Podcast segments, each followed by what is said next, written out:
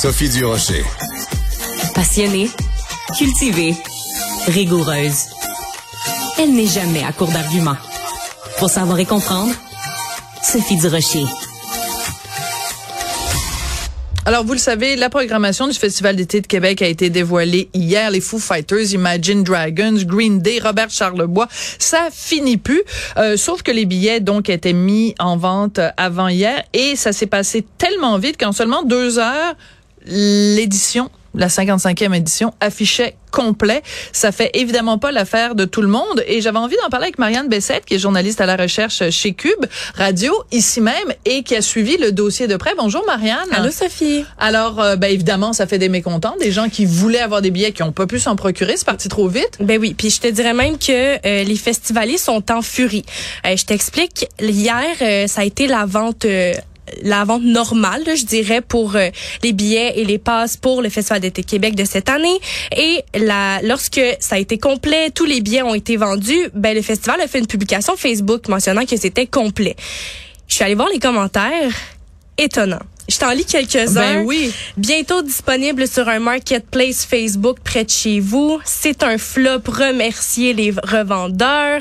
Comment pouvez-vous vous réjouir de vos de vos acheteurs de billets quand ce sont des raquetteux sérieux?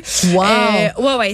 Pour vrai, dans les commentaires, c'est une panoplie de commentaires haineux, surtout envers les revendeurs. Puis là, je me suis vraiment intéressée aux revendeurs. Eux. Euh, comment comment ils fonctionnent, comment ils procèdent euh, quand vient un événement d'ampleur comme le Festival d'été de Québec de, de cette année, oui, mais des autres années aussi. Alors, juste expliquer le terme peut-être revendeur. Ouais. Donc, ce sont des gens qui, dès que les billets sont mis en vente, s'en procurent, Mhm. mais vraiment beaucoup plus que pour leur consommation personnelle et vont soit les Ouais. à fort prix ou les louer même. Ouais, exactement. Puis je me suis entretenue avec Ouais. une personne qui fait ça. Lui qui achète des euh, des billets puis qui va les louer soit à la soirée selon les spectacles. Wow. Euh, puis cette année à la prévente des jardins qui était avant hier, il a été capable de mettre la main sur 11. Wow. 11 passes et pour te donner une idée, on pouvait en acheter seulement 4 à la fois. Donc lui a trouvé des amis, puis avec ses amis, se sont achetés 11 passes que lui a en sa possession qui sont à son nom et au nom de ses amis et quatre autres passes qu'il a achetées hier à la vente normale en même temps que que tout le monde. Et ça c'est environ là, c'est 140 dollars pour les, les les billets normaux et 129 dollars du billet pour les les billets en prévente. Donc en ce moment là, il y en a il y en a 14 en sa possession. Ça donne un, un total de 1839 dollars qui de, de valeur de passe là, du, du festival d'été de Québec. Puis euh, on peut écouter là. euh, Attends, on va Oui. juste préciser une chose, c'est que donc on ne l'identifie pas, Non. parce qu'on veut pas lui causer des problèmes, Mm-hmm. mais donc parce qu'il a accepté donc de te parler, Oui. euh, donc on, on va l'écouter, mais on n'identifie pas la personne euh, à qui euh, on, on- à qui tu as parlé. Exactement. Même pas en tant que revendeur, là, juste en tant que partisan du festival d'été. Je me rappelle des années où ce qu'on avait environ deux semaines quasiment pour que les passes s'écoulent. Puis t'étais pas stressé la journée même. Là, t'avais encore un bon deux semaines. Après deux semaines, par exemple, il y en avait plus. Mais là, cette année, en, deux heures, c'est vraiment un record. Donc, il est vraiment étonné là, du fait que les passes se soient vendues en deux heures, ce qui est quand même un record. Là. Même le Festival d'été de Québec en a parlé sur sa page Facebook.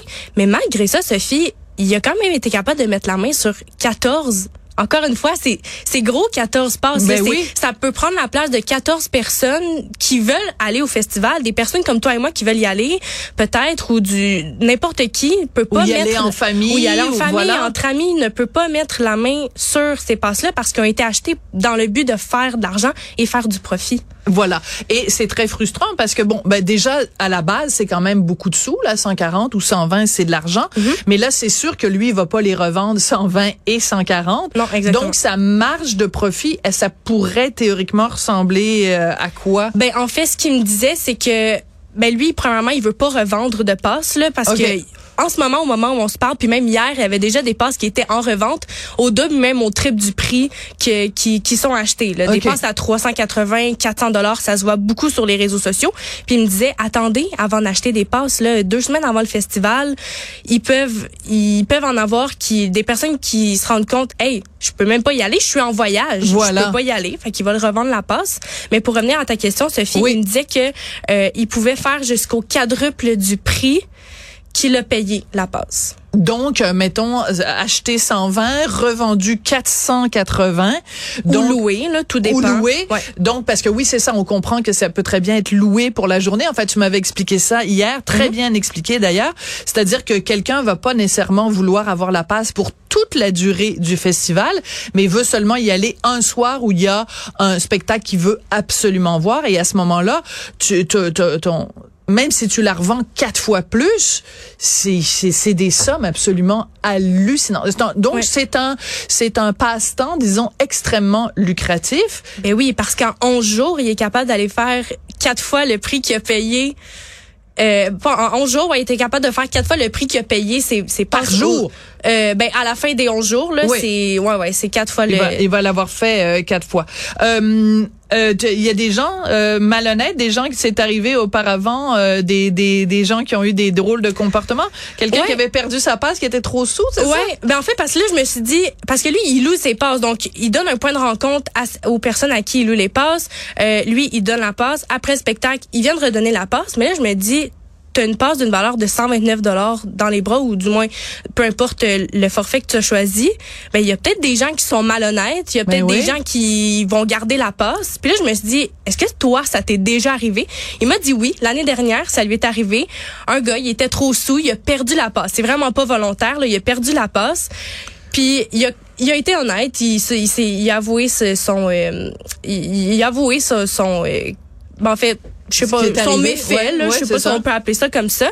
Euh, puis il y a une manière de retrouver sa passe parce que tu peux aller sur le site du Festival d'été de Québec, reporter ta passe comme quoi elle est perdue. Ah oui, ah oui. Et à ce moment-là, ben tu peux aller t'en chercher une autre. Donc heureusement, ça s'est bien terminé pour lui, mais ça aurait quand même pu virer au pas au cauchemar, là, mais ça aurait quand même pu quelqu'un aurait pu partir avec une passe d'une grosse valeur, puis peut-être la revendre de son côté aussi. Euh, je pense qu'on a un clip de, de lui sur euh, la confiance. Sur la confiance, ben oui. on oui, c'est un gros ça. travail, la confiance.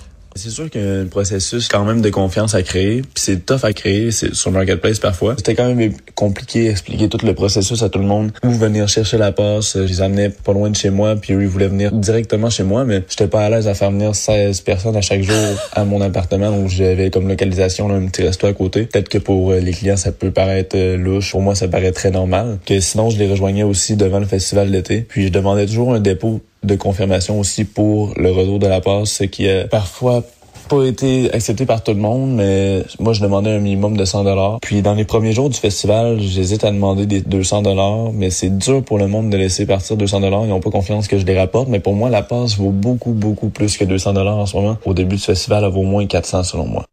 Alors pour conclure, Marianne, ben d'abord euh, bravo pour euh, tout euh, le travail que tu as fait parce que je te posais beaucoup de questions Mhm. là-dessus hier, j'étais très curieuse donc tu as vraiment répondu à toutes nos questions.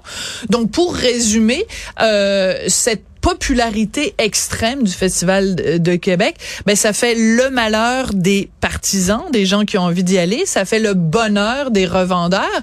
Puis euh, bon, on a fait une demande, on voulait que les gens du Festival d'été de Québec euh, viennent nous parler aujourd'hui, puis bon, euh, je pense les circonstances ont fait que ça n'a pas été possible, mais ça va être intéressant aussi d'avoir leur réaction pour savoir ce que eux pensent justement de ce phénomène-là, mm -hmm. ce phénomène-là des revendeurs. Si, savoir s'ils ont des solutions aussi parce que là, on met des limites, mais comme je t'expliquais tantôt, tu peux trouver des on amis peut les contourner. Exactement, qui peuvent en acheter eux de leur côté puis faire une vente de masse puis après les revendre ou les relouer et faire du profit euh, par rapport à ça.